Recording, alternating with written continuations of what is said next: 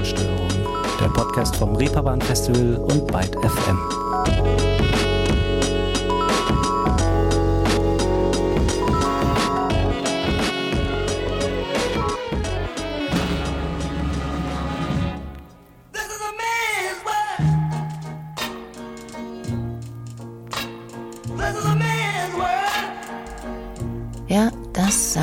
1966 noch der Sänger James Brown aus voller Überzeugung.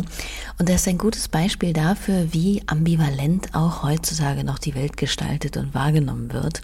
Denn obwohl zum Beispiel das US-amerikanische Musikmagazin Rolling Stone den Track damals als biblisch chauvinistisch bezeichnete, so wählte es ihn dennoch auf Platz 124 der 500 besten Songs aller Zeiten. Hm. Aber was will man erwarten, wenn auch unter den ersten 100 Songs genau in diesen Rankings gerade mal sieben Frauen bzw. Bands mit weiblichen Akteurinnen zu finden sind?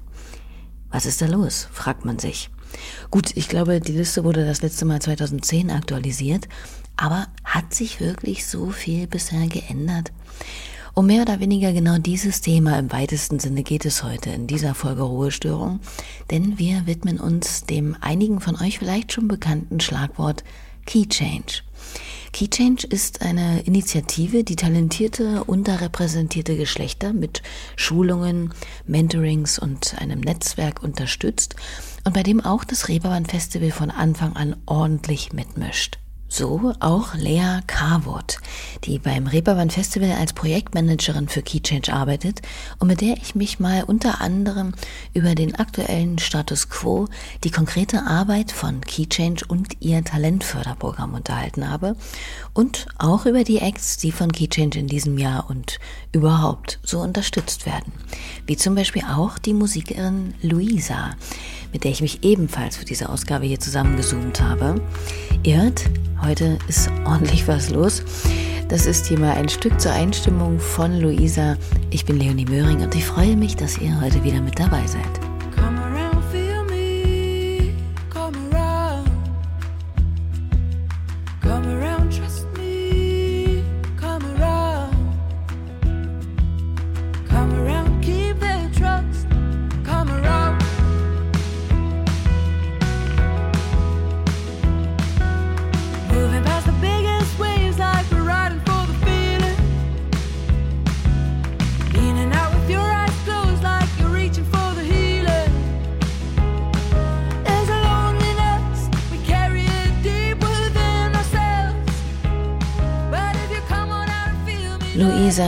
Mit einem Auszug aus Come Around.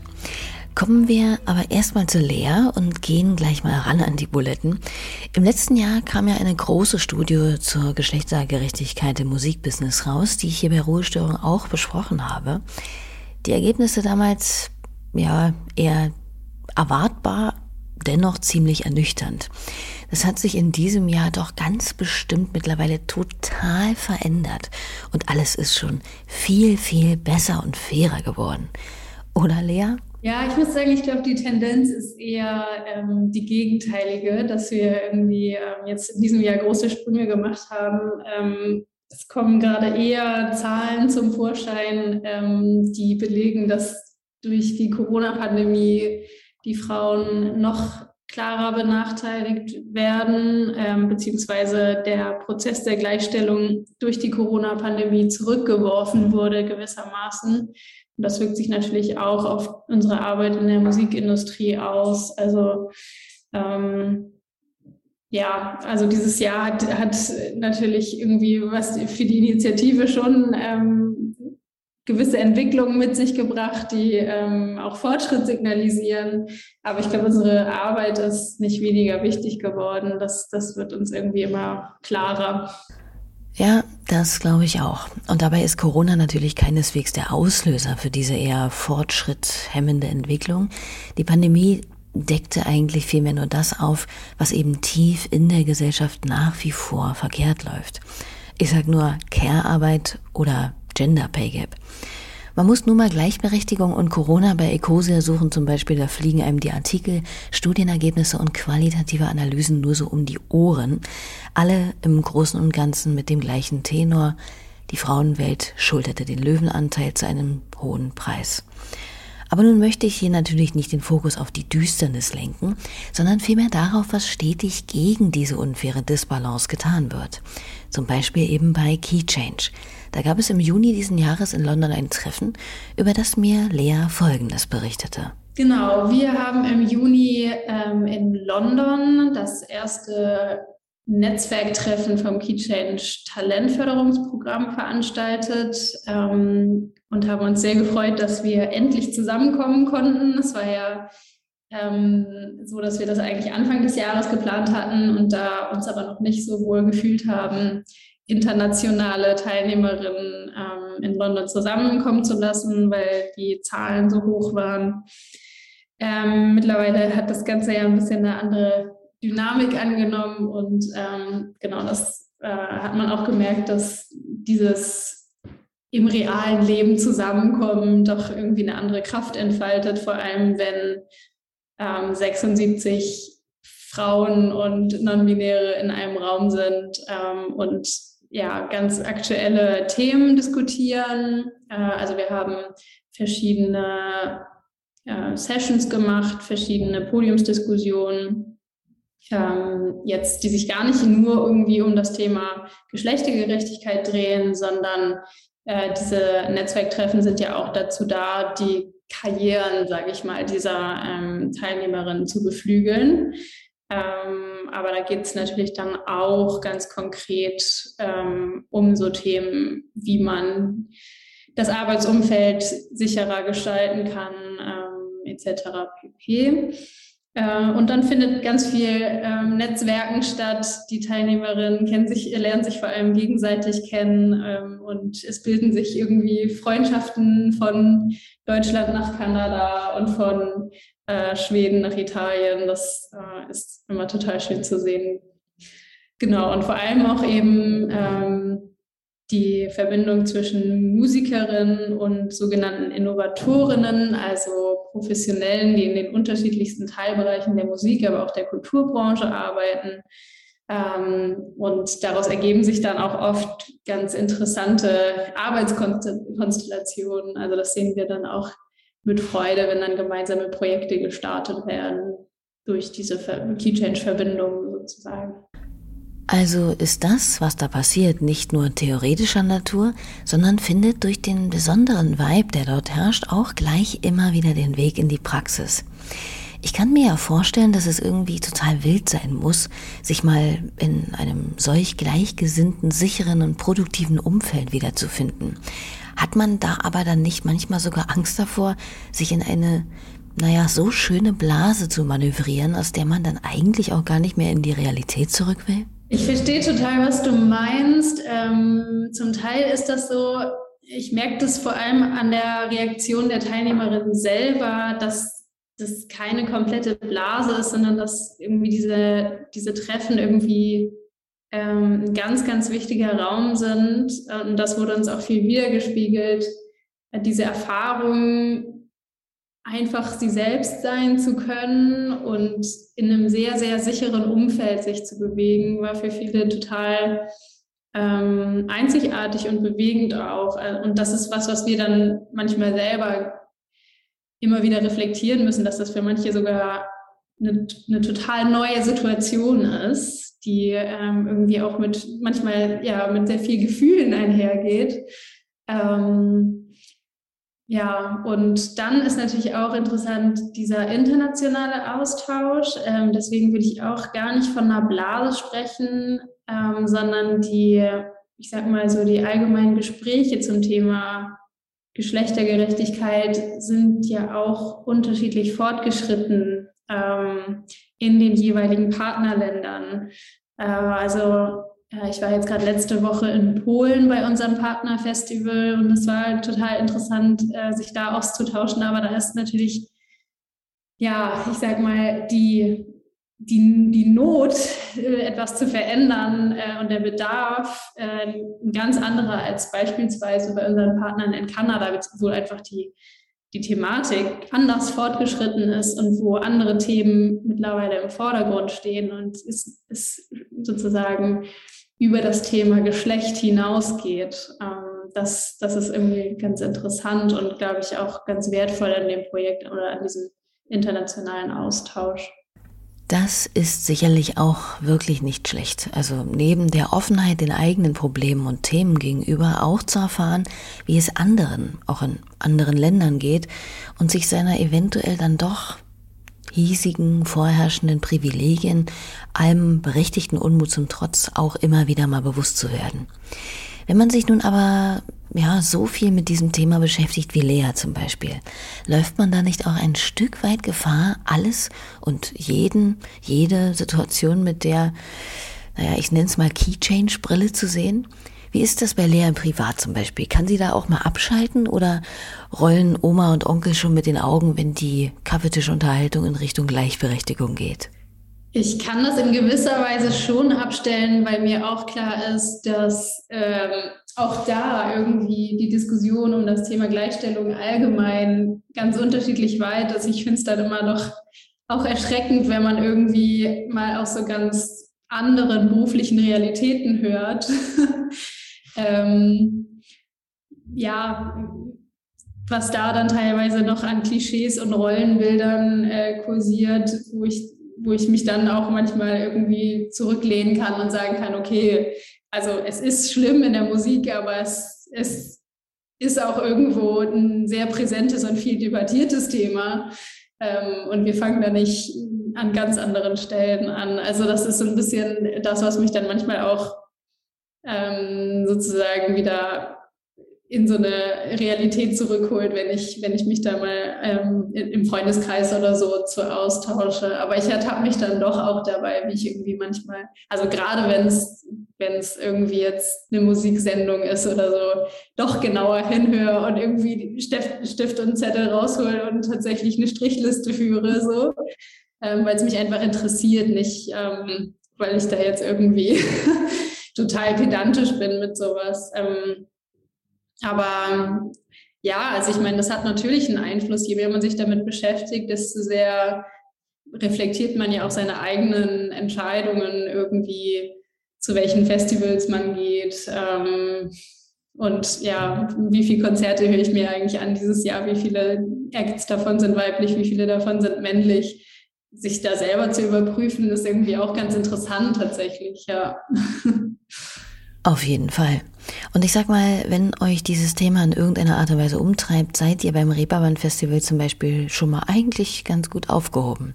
Warum? Genau, wir, das Musikprogramm war im letzten Jahr schon ähm, genau 50-50 ausgeglichen. Ähm, das heißt, wir, genau, das Reeperbahn Festival selbst ist, ähm, wir sind ja noch nicht durch mit dem Buchungsprozess, deswegen kann ich hier jetzt noch nichts verkünden, aber äh, sind uns sehr sicher, dass wir unser gestecktes Ziel dann dieses Jahr auch in allen Programmbereichen erreichen. Ja.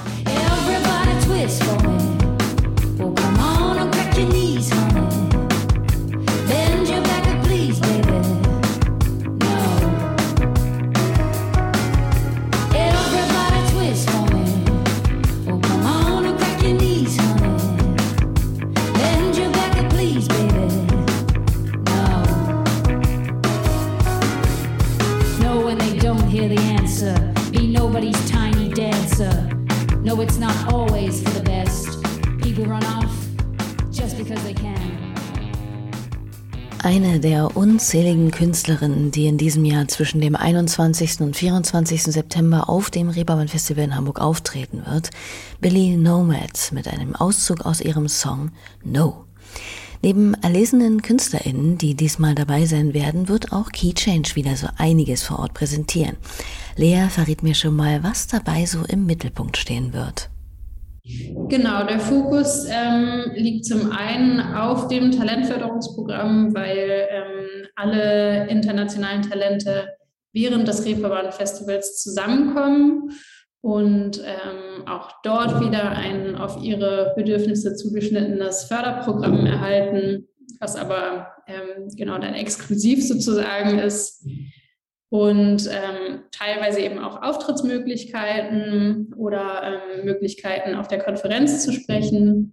Und der zweite Teil sind ähm, unsere Erhebungen zum Thema ähm, Musikkonsum. Also wir machen eine Konsumentinnenbefragung und beleuchten nochmal die Angebotsseite ähm, beziehungsweise schauen, inwiefern spielt die Ausgewogenheit von ähm, Musik aus, äh, Musikangeboten eine Rolle ähm, für den allgemeinen ähm, Musikkonsumenten. Ähm, genau, und das werden wir beim Reeperbahn Festival vorstellen und dann sicher auch ähm, breit diskutieren. Eine dritte Sache, die dieses Jahr ähm, besonders im Fokus stehen wird, ist die Key Change Pledge, also die Absichtserklärung. Wir haben ja vor geraumer Zeit in den Raum gestellt 50-50 bis 22. Ähm, das heißt, die gesetzten Ziele ähm, sind dieses Jahr auf der Zielgeraden. Ähm, und das, äh, genau, da wird es einen Status quo geben, aber auch Gespräche, wie man diese Absichtserklärung in Zukunft weitergestaltet und weiterführt und was, was es noch zu tun gilt. Ja. Wir hören, ausgeruht wird sich hier scheinbar nicht gerade. Was mich dann aber dennoch mal etwas konkreter interessiert, ist das Talentförderprogramm. Bewirbt man sich dafür oder wie funktioniert das?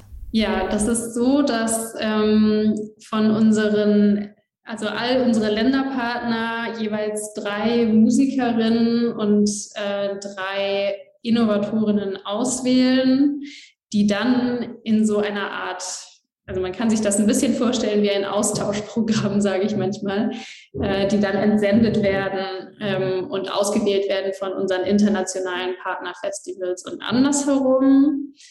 Ähm, und dann fahren sozusagen kleinere, gemischte, ausgewählte Gruppen zu unseren Partnerfestivals und erhalten da Auftrittsmöglichkeiten und ein ähm, Workshop-Programm, äh, unterjährig gibt es eben diese zwei ähm, Möglichkeiten, in der gesamten Gruppe zusammenzukommen und in, in den ähm, Austausch mit allen Talenten zu gehen.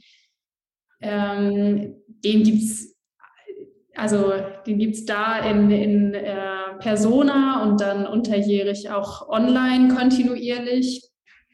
Ähm, was wir auch äh, machen, ist, äh, dass wir ein Mentoring-Programm haben. Das heißt, unsere Teilnehmerinnen werden mit ähm, ja, Mentorinnen ähm, aus der Musikindustrie vernetzt, um so ein bisschen ja, sich darüber auszutauschen, wo steht man gerade, was sind mögliche nächste Schritte ähm, und überhaupt mal mit jemandem über sein, seine Karriere zu sprechen, der irgendwie nicht äh, Familie ist oder äh, Kollege oder eine Kollegin.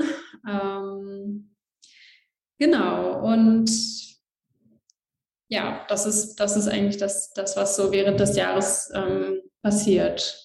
So, und wenn man das dann geschafft hat, wird man vernetzt, gefördert, unterstützt und das alles nachhaltig und langfristig. Was würde denn Lea jetzt aber zum Beispiel Männern entgegnen, die sagen, ey, Moment mal, das ist doch total unfair. Alle nicht cis-männlichen Personen können sich da, sobald sie aufgenommen werden, in ihrer Karriere unterstützen lassen. Und wir, die armen Männer, müssen alles aus eigener Kraft schaffen.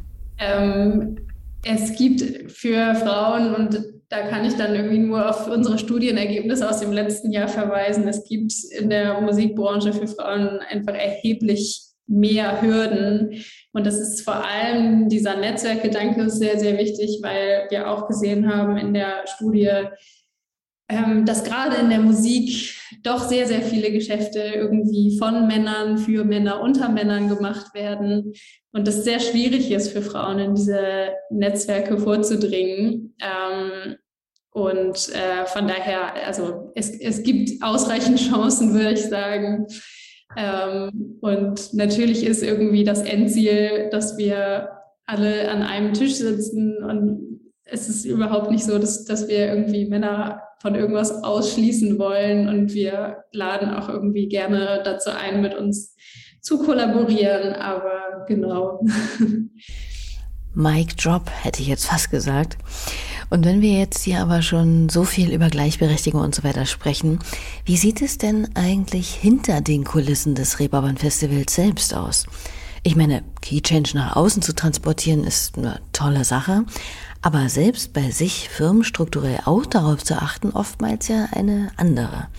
Aber eben nicht immer. Ähm, ja, auf jeden Fall. Also das Schöne ist, ich, wir, sind, wir sind eine Überzahl im Team an Frauen. Ähm, aber gerade jetzt, äh, was den Nachwuchs angeht, habe ich fast das Gefühl, wir ähm, haben sogar gezielt darauf geachtet, mal wieder mehr äh, Boys mit ins Boot zu holen. Ähm, aber was ich schön zu sehen finde, ist, dass auch gerade auf der Ebene ähm, ja die Kollegen total ähm, äh, das Thema im Kopf haben. Also man kriegt das ja manchmal hier auch einfach nur so mit, äh, wenn dann irgendwie äh, unsere Systeme an irgendeiner Stelle eben nur die binären Geschlechter zulassen, dass das dann kommentiert wird und äh, weitergegeben wird, dass, dass das doch bitte zu ändern ist. Ähm, genau, und ich habe jetzt zum Beispiel ganz konkret bei mir im Projekt ähm, auch einen neuen Kollegen, der bei uns seine Ausbildung anfängt und an dem Thema arbeitet. Also das, ähm, ja, wird hier, glaube ich, äh, irgendwie ist es, ist zum Glück sehr natürlich bei den meisten ähm, im Arbeitsprozess irgendwie und im Kopf verankert. Ja. Das klingt doch echt gut. Und gut klingen ist ein hervorragendes Stichwort, denn das tun auch die Künstlerinnen, die in diesem Jahr von Keychange ausgewählt wurden, auf dem Reeperbahn Festival zu spielen. Ich stelle mal vor, gemeinsam mit Lea. Nummer 1. Oh,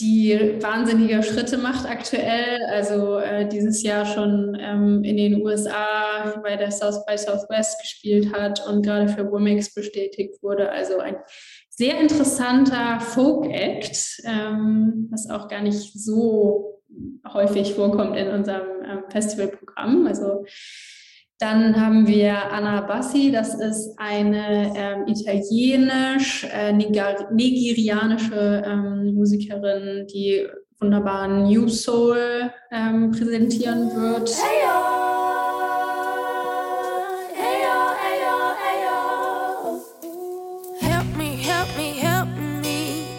Is there a place for me?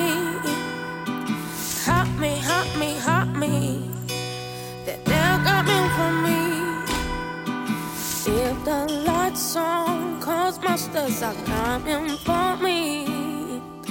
And don't close the door behind you, they're coming for me. Darüber hinaus dabei Imogen aus Großbritannien. Ähm, das sind ja sowieso oft die vielversprechenden Acts oder was, was aus Großbritannien kommt, ist oft sehr ähm, sehenswert, finde ich. down.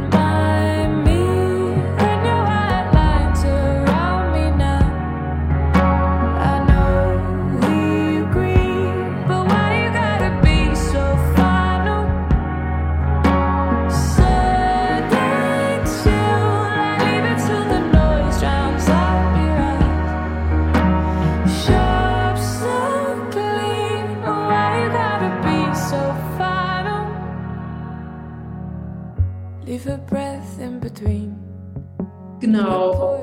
Und Chamleon aus Norwegen, ähm, auch ein ganz äh, interessanter Alternative Electronic Act. Ähm, genau, ja. Say you'll never run from me. You're addicted to the chase. So how come you ain't running free? Mark your territory another place. I guess you have become my long shot. A trigger that I never pull. This is all that I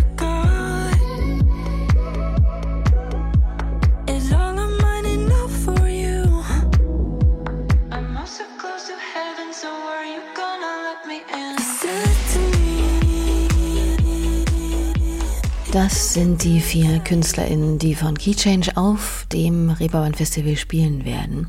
Und eine Musikerin, die 2017 bereits mehrere Male auf dem großen Clubfestival in Hamburg gespielt hat und mittlerweile auch zum Key Change Roster gehört, ist die in Hamburg lebende Musikerin Luisa, von der ich ja eingangs schon mal gesprochen habe. Sie veröffentlicht 20-jährig bereits 2012 ihr Debütalbum One Youth Ago und zieht damit schon einige Aufmerksamkeit auf sich. I was woken by some animal's noise. Noticed my own carefully singing voice. I heard the trumpet from somewhere. All these moments we could share. I was running down the empty streets, led by my own naked feet. Nighthawks aus Luisas mittlerweile zehn Jahre altem Debütalbum. Und wie gesagt, habe ich mich auch mit ihr vor ein paar Tagen zusammengesetzt und gesprochen und sie unter anderem mal gefragt, wie sie überhaupt zu Key Change gekommen ist.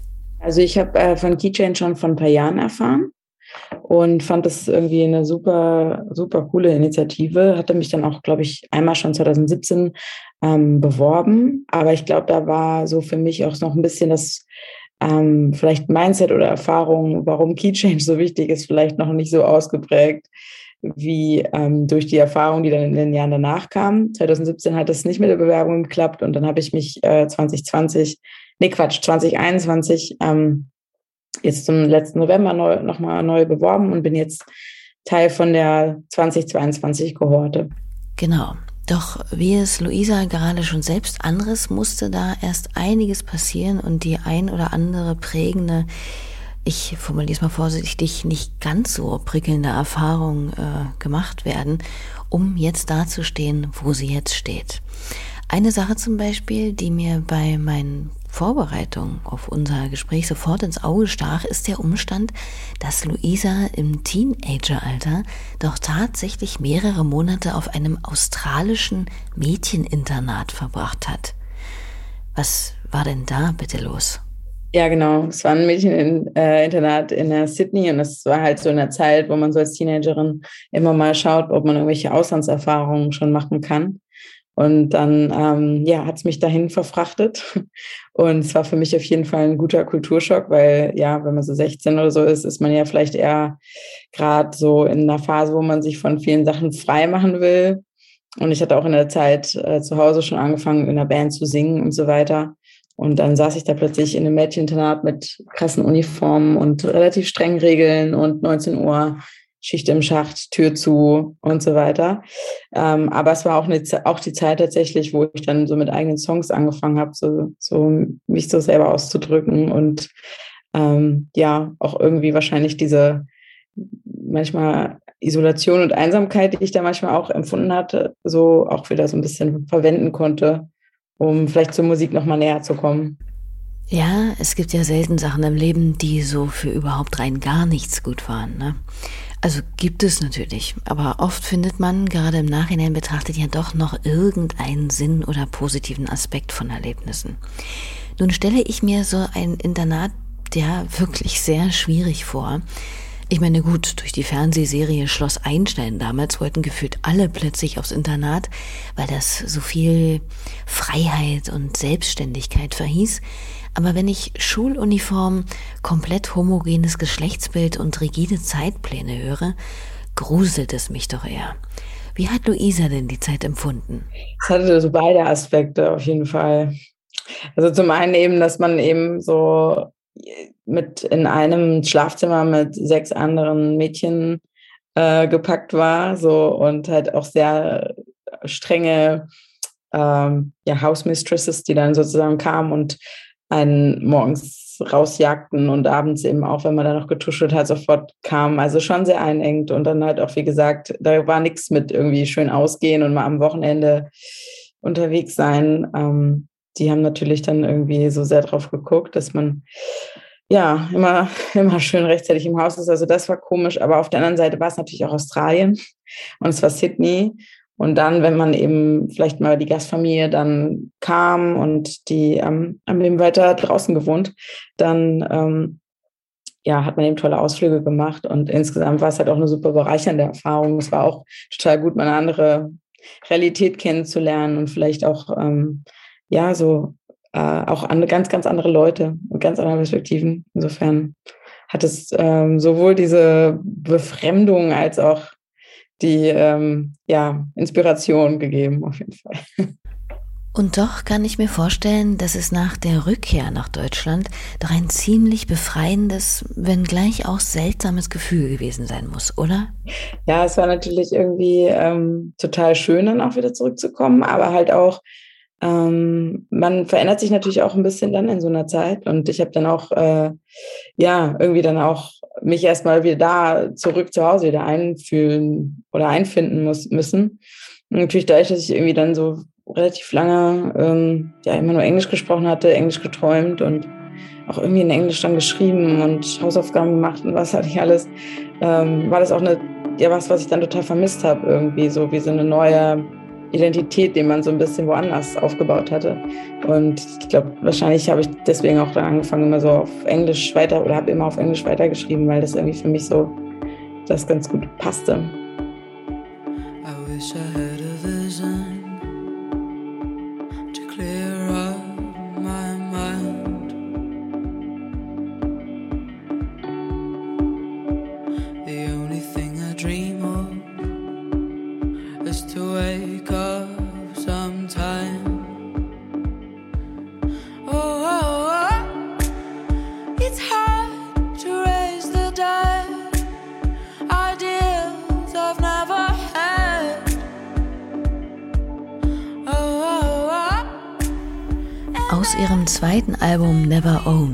Auszug aus dem schönen Stück Vision. Eine Vision, die ja auch Keychange verfolgt, ist das Vernetzen und gegenseitige Empowern von Frauen und Menschen unterrepräsentierter Geschlechtsidentitäten, was auf solchen Treffen wie in London zum Beispiel ja super funktioniert. Aber ansonsten im Alltag mitunter kurioserweise ja noch total schwierig scheint. Noch lange gibt es kein durchweg bestärkendes Miteinander von KollegInnen untereinander oder auch im Freundinnenkreis treffen manchmal so viele Befindlichkeiten oder falsche Ängste aufeinander, dass die mögliche stärkende Offenheit auf der Strecke bleibt. Auch in so einem Raum wie einem Mädcheninternat könnte man meinen, dass da die Leidensgenossinnen sich irgendwie miteinander verschwestern und sich empowern könnten. Aber naja, wie gesagt, so einfach klappt das dann leider nicht.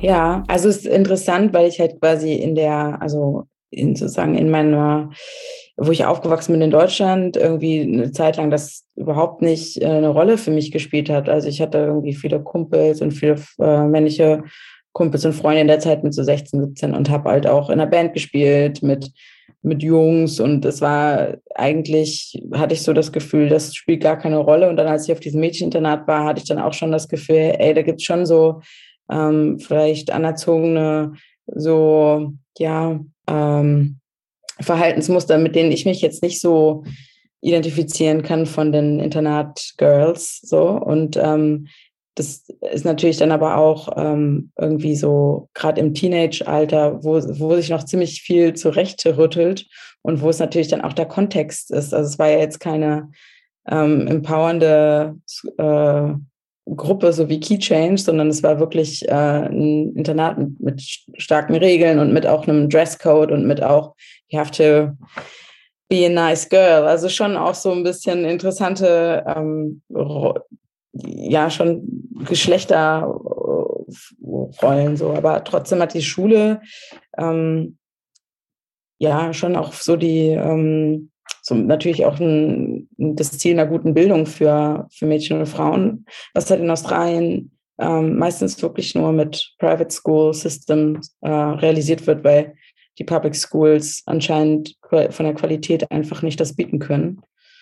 Und ähm, insofern ja, die Mädchen, mit denen ich damals auf der Schule war, sind jetzt wahrscheinlich durch diese Bildung irgendwie empowered worden und ja, machen ihren, machen ihren Beruf. Aber in der Zeit war es auf jeden Fall nicht, dass ich mich da äh, jetzt wegen meiner, mit, wegen meinem, mit, mit meinem identifizierten Geschlecht irgendwie krass empowered gefühlt habe. Und das ist natürlich anders, wenn man dann professioneller arbeitet auf einer Ebene und in einem Bereich arbeitet, wo man Missstände dann feststellt, ähm, die darüber hinausgehen, dass man viele Kumpels und viele nette Männer in seinem Freundeskreis hat, sondern eigentlich eher um Chancengleichheit und ökonomische Gleichstellung geht.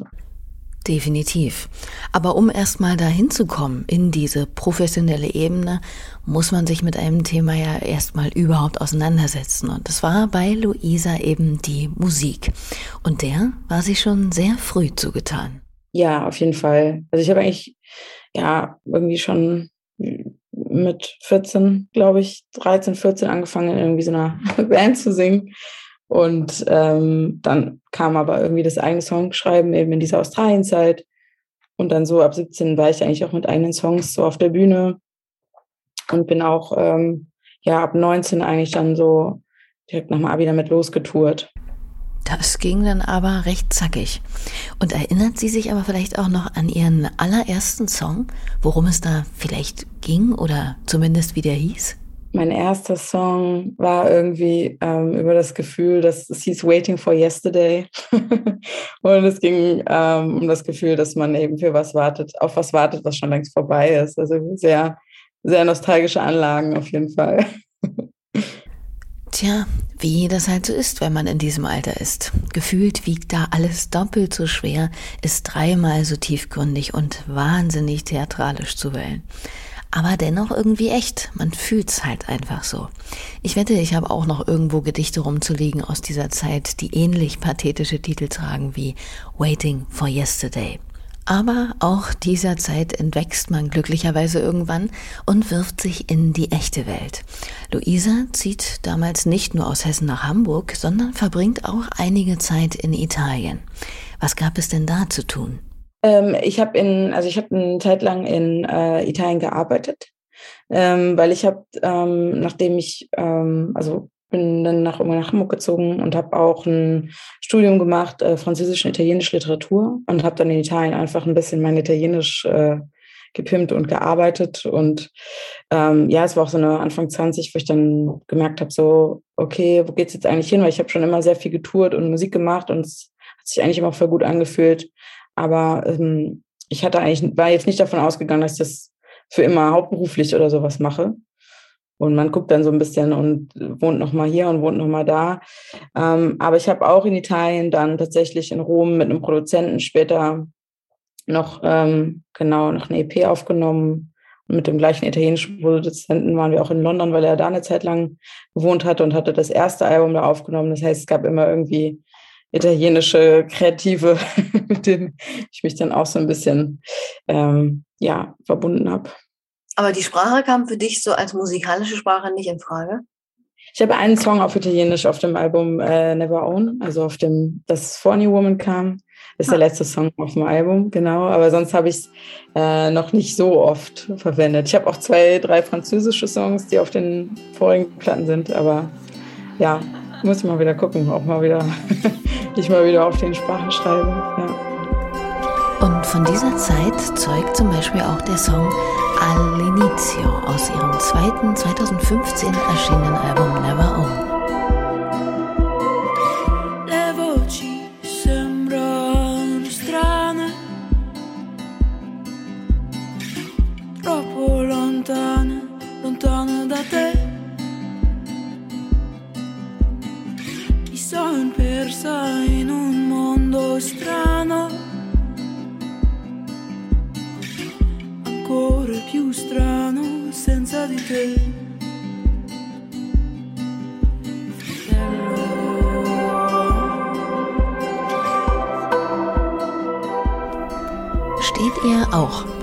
Musikalische Sprache, finde ich.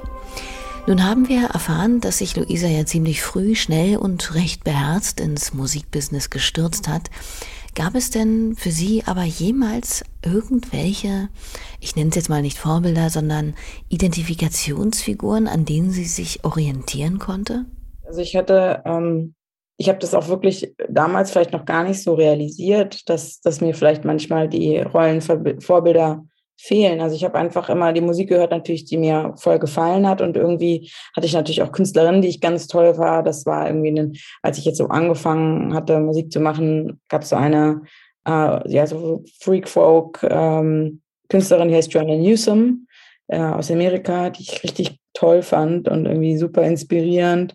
Ähm, ich fand auch Beach House immer total toll und die Sängerin von Beach House. Und also es gab immer schon so, ähm, ja, äh, Sängerin oder Produzentin, Musikerin, die ich mega gut fand. Aber ähm, ich glaube, dass es vielleicht sinnvoll ist, ein Rollenvorbild zu haben, ist mir erst dann später ein bisschen aufgefallen, als ich gemerkt habe, ähm, es fällt mir schwer, ähm, ein berufliches Rollenvorbild zu sehen oder zu sehen, da ist ähm, jemand in meinem Umfeld, an die ich mich wenden kann, die auch als Musikerin arbeitet oder die auch das kennt, irgendwie auf Festivals zu spielen oder, oder auch in kleinen Clubs zu spielen. Und manchmal habe ich mich damit unglaublich allein gefühlt und es sind unglaublich viele Zweifel entstanden. Wahrscheinlich einfach auch, weil ja, ich mich manchmal halt so ein bisschen zwischen den Welten gefühlt habe und äh, mir so ein bisschen ähm, ein Rollenvorbild gefehlt hat, was so lebensnah mir vielleicht auch sagt, ja, weißt du, wenn das so ist, dann kannst du auch mal vielleicht dies und jenes machen und ähm, also eigentlich fast eher wie eine Mentorin oder so.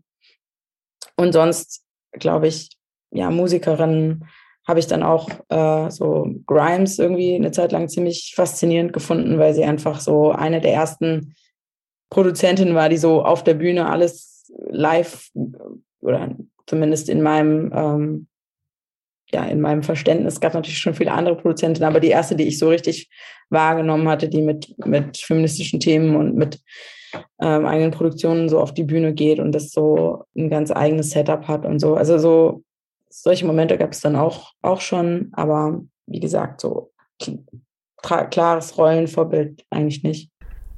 Na, und das kann schon von Vorteil sein, weil dann vielleicht auch schneller ein Gefühl dafür ja, entsteht, was man sich zum Beispiel auch einfach mal nicht gefallen lassen muss. Luisa hat es ja vorhin schon mal erwähnt, gerade durch ihre Erlebnisse im Prozess ihrer bisherigen Musikkarriere bemerkte sie erstmal, dass es sowas wie Key Change dringend braucht, was ja jetzt nicht unbedingt für die besten Erfahrungen entspricht. Was waren das denn für welche? Also für mich war eine zentrale Erfahrung, dass ich ähm, mit mehreren Produzenten äh, sozusagen gearbeitet hatte, die, wo ich wie, wieder und wieder die Erfahrung gemacht habe, dass ähm, man nicht auf Augenhöhe zusammenarbeiten kann. Und ähm, es gibt ja schon so äh, Momente, wo man eine klare Vision hat für die eigene Arbeit und eigentlich weiß, was man möchte, aber die Kommunikation einfach im Raum so ist, dass diese Ideen nicht ernst genommen werden. werden.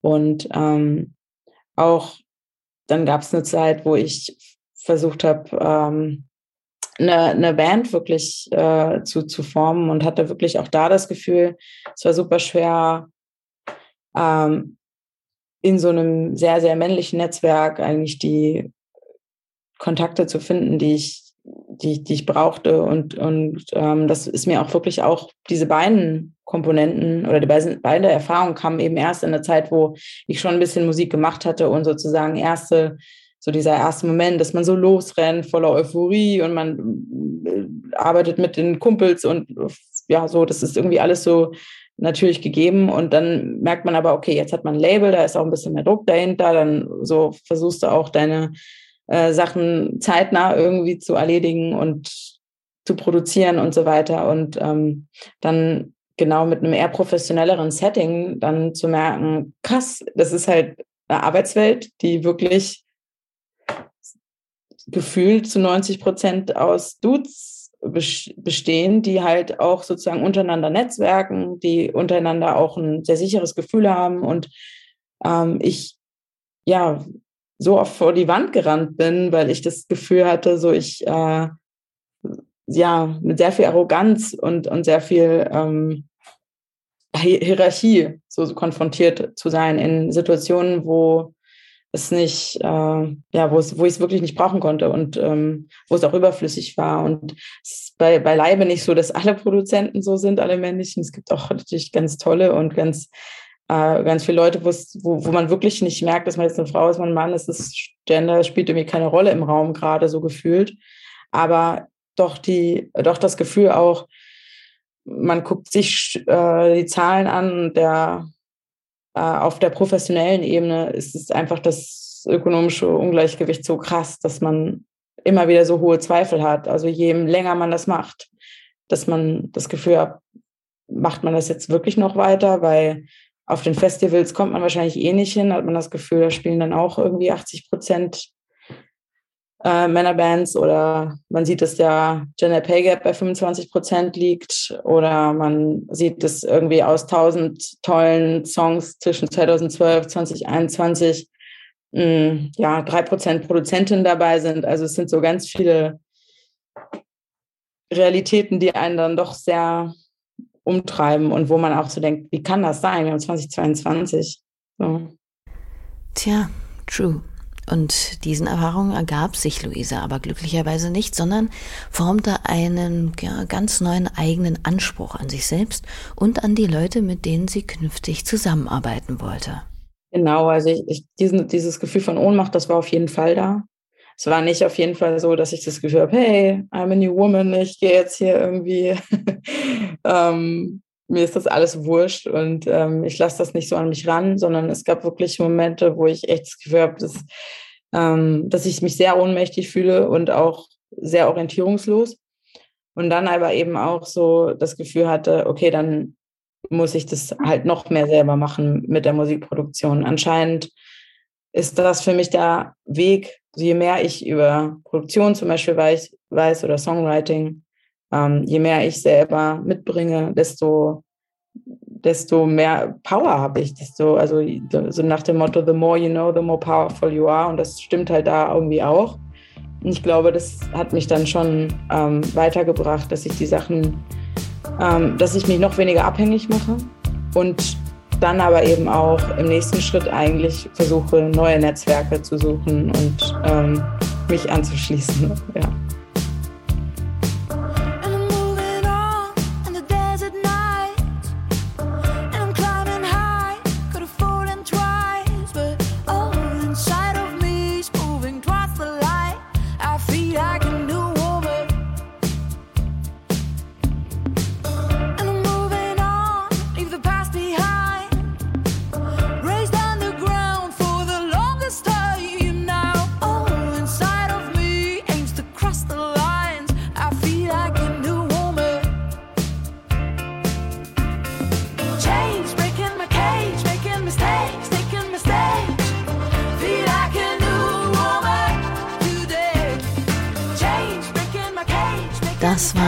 Titelgebende Track ihres aktuellen Albums New Woman, was ja auch schon wieder fast nach einer Ansage klingt. Was bedeutet ihr denn dieser Song bzw. dieser Titel? Um, ähm, New Woman bedeutet für mich eigentlich so aus einer sehr schwierigen Phase rauszukommen und das Gefühl von Empowerment und auch vielleicht eine Art von Lebensverbundenheit wiederzufinden. Also ähm, wirklich auch zu fühlen, dass eben äh, Zweifel und vielleicht verinnerlichte Stereotypen, die man ähm, für, über sich selber denkt, ähm, einen manchmal zurückhalten, dass bestimmte Käfige entstanden sind, die man immer wieder spürt ähm, und dann aber zu sagen, wie es ja in dem Song heißt, so den Mut zu haben, so Change, Breaking my cage, Making mistakes, also den Mut zu haben, diese Veränderungen ähm, zu leben und halt auch sozusagen, ich, ich mache eben auch Fehler und das gehört auch zu, dazu zu diesem Prozess und es gibt immer wieder Zweifel, aber ähm, ich, ich darf mir den, den Raum nehmen und die Bühne nehmen und das ist ähm, hoffentlich ein Gefühl, was der Song vermittelt, was jetzt nicht nur auf die Musikbranche zutrifft, sondern natürlich auf andere Branchen und ähm, für andere Personen, die sich als weiblich identifizieren und äh, für Frauen und das ähm, ist so für mich eigentlich New Woman. Also kann man wahrscheinlich zu dem Schluss kommen, dass die Aufnahmen zum Album schon ein Stück weit besser als die Erfahrungen zuvor waren und das Händchen für einen Nennen, eine Produzentin glücklicher war? Das war tatsächlich das Album, wo ich diese ganzen Erfahrungen gemacht hatte davor. Das heißt, ich glaube, viel im Schreibprozess ging halt eben auch. Ähm, also der Song Burnout ist auch auf dem Album. Deep Sea State of Mind, wo es eben auch darum geht, sich eigentlich nur abschotten zu wollen. Also schon auch so, hat auch so seine, ähm, seine Tiefen und erzählt eigentlich auch die Geschichte immer von diesen äh, dunkleren Phasen wieder ans Licht zu kraxeln. Und ähm, es war aber dann so, dass ich halt, glaube ich, ab dem Punkt, wo ich dann sehr, sehr viel selber gemacht habe in der Produktion auch, ähm,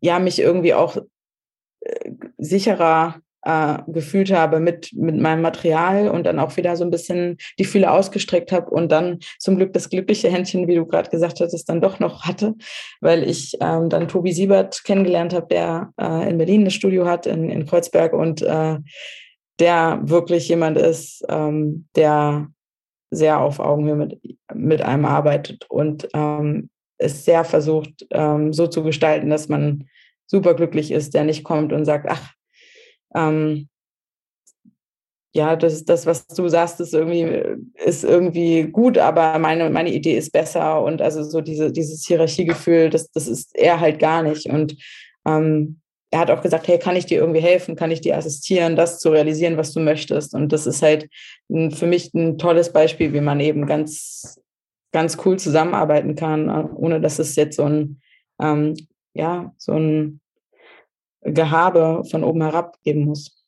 Und das gilt auch für das Netzwerk von KeyChange, bei dem Luisa nun seit neuestem Teil sein kann und darüber hörbar glücklich ist. Ähm, ich finde, KeyChange ist halt einfach eine unglaubliche Unterstützung, mental, finanziell und auch einfach von den neuen Ressourcen, die man sozusagen aufbaut dadurch. Und das gestaltet sich wirklich aus ganz verschiedenen Aspekten. Also einmal habe ich jetzt eine Mentorin, die ähm, eine Produzentin ist aus London, die ist ungefähr 50 und macht das schon vor lange. Und ähm, wir haben regelmäßig Meetings und sie ähm, ja, sie ist super, sie hilft mir super doll in Fragen und, und professionellem Rat und technische Fragen und so weiter. Und man hat eine Ansprechperson, die halt wirklich ja davon als, als Produzentin lebt und ähm, einfach eine Mentorin,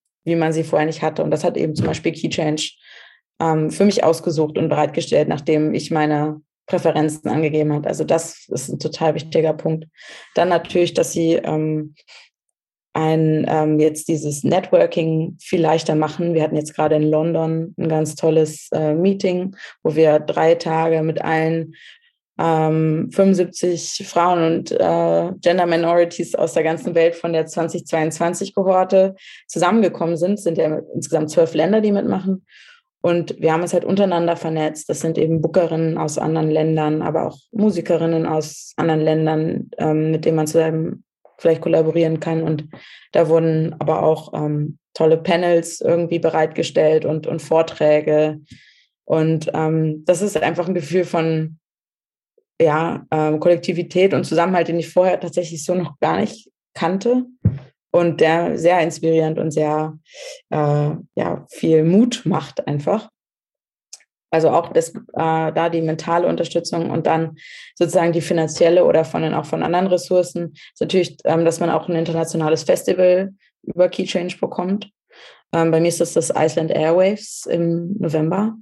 Und ähm, das heißt, und die unterstützen eben dann auch die, die Reisekosten und alles und ähm, eben auch die Travelkosten nach London. Also sie sind ähm, ja, es ist ein maßgeschneidertes Programm, das einen einfach ähm, sozusagen ermutigt, auch dran zu bleiben an der Sache, sich aber auch neu, neu zu vernetzen und auch mit Personen, die einfach ähnliche Erfahrungen gemacht haben. Und ähm, ja, war bisher eine sehr, sehr, sehr glückliche Zeit und äh, sehr, sehr inspirierend. Also ähm, glaube ich, gerade in der Zeit, wo man ähm, es schon ein bisschen macht mit der Musik und sich dann überlegt, ach, hält man das immer alles so aus, ist das halt wirklich äh, ganz toll. Deswegen kann ich das sehr empfehlen, sich da zu bewerben. Und wenn man jetzt keine Musikerin ist, aber dennoch gerade nach der vergangenen Stunde hier in diesem Podcast vielleicht denkt, Das finde ich irgendwie alles voll gut. Ich wäre auch gern dabei oder ich möchte selbst auch irgendwie Keychange unterstützen. Für die hat Lea nochmal ein paar hilfreiche Tipps, oder? Wie geht das? Ja, eine sehr, sehr schöne Frage. Ähm, tatsächlich haben wir das Gefühl, dass es für jeden einen Ansatzpunkt gibt. Natürlich, ähm, wenn man Musikerin ist oder in der Musikbranche arbeitet, ähm, kann man sehr viel intensiver in Kontakt treten, indem man eben Teil des Förderprogramms wird ähm, oder als Organisation ähm, diese Key Change Absichtserklärung, die Key Change Pledge unterzeichnet. Ähm, wenn man als, also als Einzelperson kann man aber auch ähm, Organisationen nominieren auf unserer Webseite, von denen man denkt, sie sollten mal von Key hören. Äh, die werden dann von uns angeschrieben. Ähm, natürlich irgendwie also die Nachricht weiter verbreiten. Ähm, also spread the word, ähm, sprecht mit anderen drüber und ähm, ja, schaut gern mal auf der äh, Website vorbei, welche Festivals Key Change so unterstützen. Ähm, und ja, ich, ich finde, also das, was wir im Gespräch auch schon hatten, dieses sich selber ähm, mal zu reflektieren und zu schauen, äh, wie konsumiere ich so, was konsumiere ich so und mit Freunden drüber sprechen und sich austauschen. Ähm, damit tut man auch schon viel. genau. Und das muss man dann aber auch nicht immer nur mit Leidensgenossinnen, bei denen man ja sehr wahrscheinlich offene Türen einrennt, tun, sondern auch mal mit Männern. Schließlich geht das Thema uns alle etwas an. Macht Luisa das beispielsweise auch schon ab und an?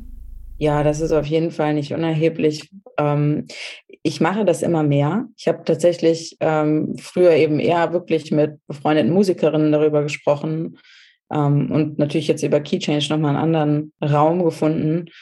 Ähm, aber es, ähm, jetzt habe ich auch das Gefühl, dass es mir durch diese Erfahrung mit Key Change zum Beispiel einfacher fällt, ähm, ja auch in, in Gesprächen mit äh, Männern, die zum Beispiel in der Musikindustrie arbeiten, Sachen anzusprechen oder von meinen Erfahrungen, ja, meine Erfahrungen zu teilen, ohne dass ich das Gefühl habe, ähm, es wird jetzt irgendwie als super komisch subjektiv und wieder die schwierige Künstlerin wahrgenommen, die sich immer nur beschwert oder ich weiß nicht was, ähm, sondern man hat ja auch sozusagen diesen, ja, die gestärkten Schultern durch äh, diese, diese kollektive Erfahrung, die man gemacht hat, aber eben auch durch zum Beispiel Studien, die Key Change ja auch mit und Reeperbahn Festival mit unterstützt haben, also wo man ja auch über dann dieses über Education, das auch durch Key Change so ein bisschen ähm, übernommen wird, das Gefühl hat, hey, das ist gar nicht, ich, ich, ich bin nicht das alleinige, der alleinige Problembär, der das immer selber irgendwie, der sich daran reibt, sondern es ist ein strukturelles Problem. Und ich glaube, je mehr das für einen selber ähm, sich auch so anfühlt und diese Rückversicherung auch durch die Key Change-Truppe, ähm, ist es jetzt so, dass, dass ich darüber besser sprechen kann und auch eigentlich ähm, wahrscheinlich selber äh, bisher ähm, in, auf offene Ohren so getroffen bin. Das klingt doch ermutigend. Und damit, ihr Lieben, kommen wir hier auch allmählich zum Ende der dieswöchigen Ausgabe Ruhestörung. Ich bedanke mich herzlich bei Lea und Luisa für die jeweils sehr informativen und guten Gespräche und natürlich bei euch fürs Zuhören. Abonniert Ruhestörung gern, wenn euch die Themen, die Musikerinnen oder einfach alles gefällt, was ihr hier zu hören bekommt. Damit unterstützt ihr natürlich dieses Format und die darin befindlichen Inhalte und tollen MusikerInnen. Wir hören uns nächste Woche wieder und bis dahin hören wir nochmal abschließend, was bei Luisa so ansteht, die kommende Zeit und lassen uns von ihrem herrlich elegischen Deep Sea State of Mind hinaus begleiten. Macht's hübsch. Tschüss. Also ich äh, spiele jetzt im August noch einige, im Juli, August noch einige Shows, Sommershows, Festivalshows und äh, ich gehe jetzt mal stark davon aus, dass die stattfinden, weil ich jetzt im Sommer viel auf Tour war und ähm, das äh, war eine sehr schöne Erfahrung, dass das wieder geht. Und wir hoffen auch, dass das ähm, Festival in Iceland, ähm, im Reykjavik, das Iceland Airways Festival im November stattfindet, wo ich mit meiner Band spielen werde. Und äh, ansonsten bin ich äh, fleißig am Tüfteln an neuen Sachen. Und ähm, es könnte auch sein, dass dieses Jahr noch ein kleiner Collaboration-Song rauskommt. Da gibt es noch kein konkretes Release-Datum, aber äh, kommt bald. Und ähm, genau, und ich arbeite an eigenen neuen Sachen auch. The age of